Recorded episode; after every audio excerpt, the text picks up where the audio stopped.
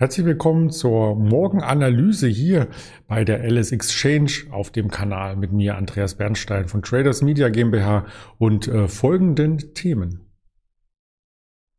Wir schauen auf dem DAX zum Wochenstart. Was ist in der Vorbörse geschehen? Was kann heute geschehen? Was beschäftigt uns über den Handelstag hinweg? Wie sieht es mit dem Goldpreis aus? Was macht der Bitcoin? Und vor allem, wie geht es mit der Digitalsteuer weiter? Und das Ganze habe ich hier entsprechend auch schon mal aufgearbeitet und mit den vorbörslichen Kursen versehen. Aber das ist noch nicht alles, was uns heute interessiert, sondern wir werden heute Mittag auch natürlich wieder ein Händlerinterview haben mit dem lieben Georg gegen 11.30 Uhr auf diesem Kanal. Also abonnieren Sie ihn gerne, bleiben Sie dabei und schauen Sie uns über die Schulter, wenn wir über das Marktgeschehen berichten.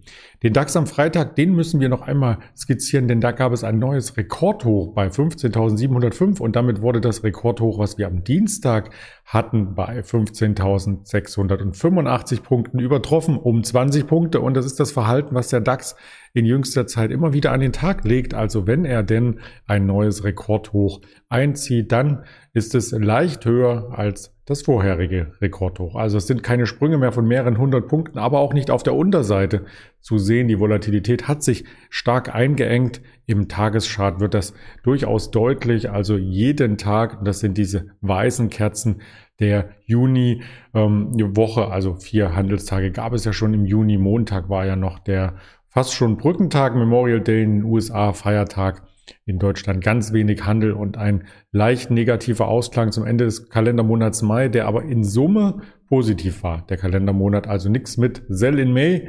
Der Juni startete gleich mit dem Rekord hoch und dann hatten wir an jedem Tag per Schlusskurs einen neuen Rekord.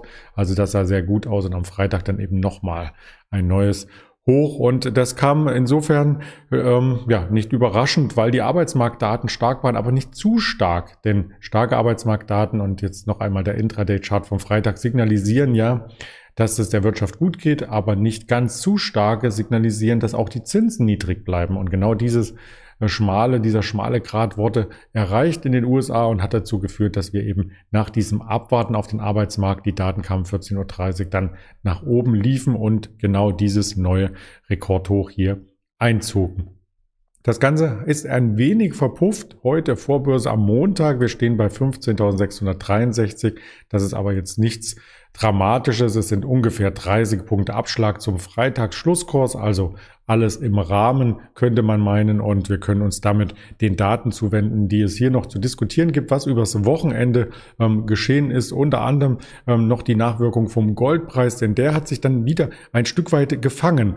Wir hatten ja beim Goldpreis ähm, das Thema, dass zu den Arbeitsmarktdaten oder im Vorfeld der Arbeitsmarktdaten der offiziellen Statistik der Goldpreis hier unter Druck geraten ist. Und dieses unter Druck geraten hat sich eben charttechnisch gezeigt, indem wir fast den Aufwärtstrend gebrochen hatten. Also wir sind in dieser Bandbreite in diesem Aufwärtstrendkanal erst einmal an die untere Seite gelaufen, konnten uns hier am Freitag abstoßen und das war ein positives Zeichen. Wir sind zwar nicht bei über 1900 US-Dollar aus dem Rennen gegangen, aber immerhin ähm, konnte der Markt trotzdem hier, wie man jetzt live auch sieht, 15.659 doch ein paar Punkte gut machen und diese paar Punkte reichen eben ähm, beim DAX quasi aus fürs neue Allzeithoch und die haben auch ausgereicht, um dann beim Goldpreis hier auch wieder Vertrauen in den Markt zurückzubringen. Und dieses Vertrauen ähm, brauchen natürlich die Anleger, weil Unsicherheiten und höhere Zinsen zum Beispiel, die gehen dann immer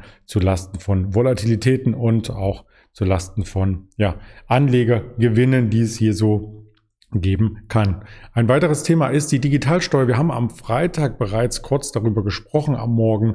Die Digitalsteuer nimmt nun klare Züge an. Es wird ein schwieriger Kampf, hieß es von den G7, vom G7-Treffen und 15 Prozent sollen es mindestens sein. Also es geht gar nicht mehr darum, ob die Digitalsteuer kommt für Amazon, Facebook, Apple, ähm, Google und so weiter oder ob, ähm, ob sie nicht kommt, ja, sondern es geht um die Höhe und da sollen 15 Prozent schon gesetzt sein. Der Olaf Scholz, unser Bundesfinanzminister, sprach sogar von einer Steuerrevolution, ja, und insbesondere in China bereite ihm ähm, Sorgen, ob das durchgesetzt werden könnte. Es gibt nach dem G7-Treffen jetzt auch noch das G20-Treffen, also da wird der Kreis ein bisschen erweitert. Das Ganze ähm, wird von den Finanzministern dann durchgeführt in Venedig im Juli und da müssen dann auch die anderen großen Mächte mit eingezogen werden. Aber die G7 haben sich da schon ähm, quasi auf die Durchsetzung dieser Mindeststeuer auf globaler Ebene vorab geeinigt. Und ja, jetzt muss es größere äh, Kreise ziehen und man muss natürlich auch davon ausgehen,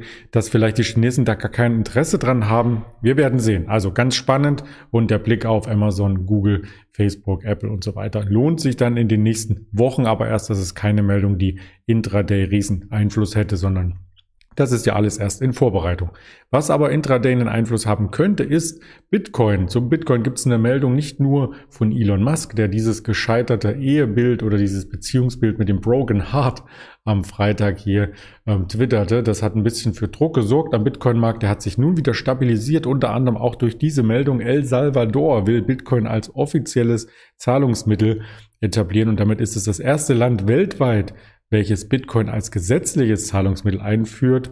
Der Staatspräsident Bukele verspricht sich mit dem Schritt auch neue Arbeitsplätze zu schaffen, weil das Ganze muss ja auch ähm, entsprechend abgerechnet werden. Das Ganze muss auch ähm, ja in den Wirtschaftskreislauf integriert werden und ich bin wirklich gespannt, wie das da weitergeht. Bitcoin ist ja die bekannteste Digitalwährung und ähm, wurde bisher noch nicht von einer Zentralbank autorisiert als offizielles Zahlungsmittel, aber Gut, der Staatschef in El Salvador, der Herr Bukele, ähm, der gilt zwar als äh, modern und unkonventionell, aber er ist auch umstritten. Er ist sehr ähm, präsent in den ganzen sozialen Medien, ähm, schreibt auch viel auf Twitter. Damit hat er mit Elon Musk auf alle Fälle auch so ein bisschen etwas äh, gemeinsam. Ja, und äh, ist auch etwas autoritär. Gut, ein junger Regierungschef, 39 Jahre alt. Ähm, mal sehen, ob sich das Ganze durchsetzt, ob das vielleicht auch eine Blaupause äh, werden könnte oder ob wir hier ja so ein Alleingang, so ein Experiment sehen, was dann irgendwann eingestellt wird. Der Bitcoin-Kurs an sich hat noch nicht äh, sonderlich reagiert nach oben, ist aber auch nicht mehr stärker abgefallen. Also er scheint sich zu stabilisieren im Bereich um die 35.000 US-Dollar. Von den Hochs ist er fast schon halbiert. Insofern eine ordentliche Korrektur haben wir gesehen im Bitcoin und jetzt stellt sich die Frage für Trader und Anleger, ob es das auch schon wieder war, ob wir hiervon jetzt nach der Konsolidierungsphase den nächsten Aufschwung sehen dürften. Vielleicht gibt es dazu auch noch aus anderen Ländern ein paar Meinungen und ähm, vielleicht auch weniger Verbote aus Richtung Asien, denn dort ist der Bitcoin so ein bisschen als negativ tituliert worden. Das hat ja zusammen mit Elon Musk mit seinem Twitter-Feeds hier für diesen harschen Rückgang gesorgt. Was steht heute noch aus Unternehmensdaten an? Ziemlich wenig. Die Quartalsaison ist fast vorüber. Wir haben immer noch die Apple Entwicklerkonferenz. Die geht bis zum 11.06. Vielleicht darf da noch ein bisschen was erwartet werden. Ähm, der CEO Tim Cook spricht dazu auch noch einmal heute 19 Uhr. Dann gibt es die Pharmakonferenz in den USA, die ASCO 2021. Ähm, die geht dann auch noch einen Tag länger. Und ja, die digitale Eröffnung der Bosch Halbleiterfabrik in Dresden ist vielleicht noch ganz spannend. Ähm, für diejenigen, die vielleicht in der Nähe sind oder das online verfolgen wollen. Um 13 Uhr wird dann quasi Robert Bosch dazu Stellung nehmen auf der Pressekonferenz. Und 14.30 Uhr gibt es dann die Eröffnungsfeier, an der unter anderem auch Bundeskanzlerin Angela Merkel anwesend sein wird.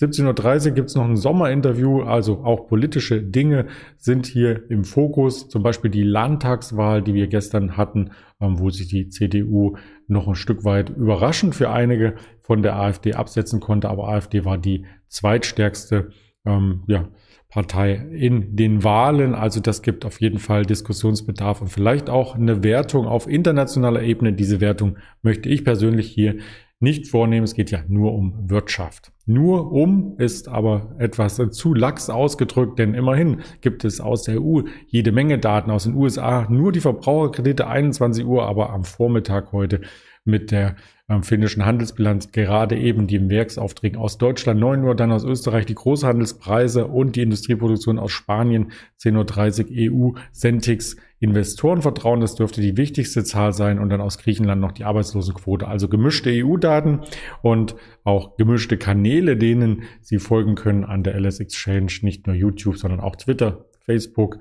Instagram, Spotify, dieser Apple Podcast, da steht alles bereit für die Informationen an Ihrer Seite. Und damit wünsche ich einen erfolgreichen Handelsauftakt. Erst einmal und wir hören uns mittags noch einmal und sehen uns dazu auch mit dem Georg gegen 11.30 Uhr. Bis dahin alles Gute, Ihr Andreas Bernstein.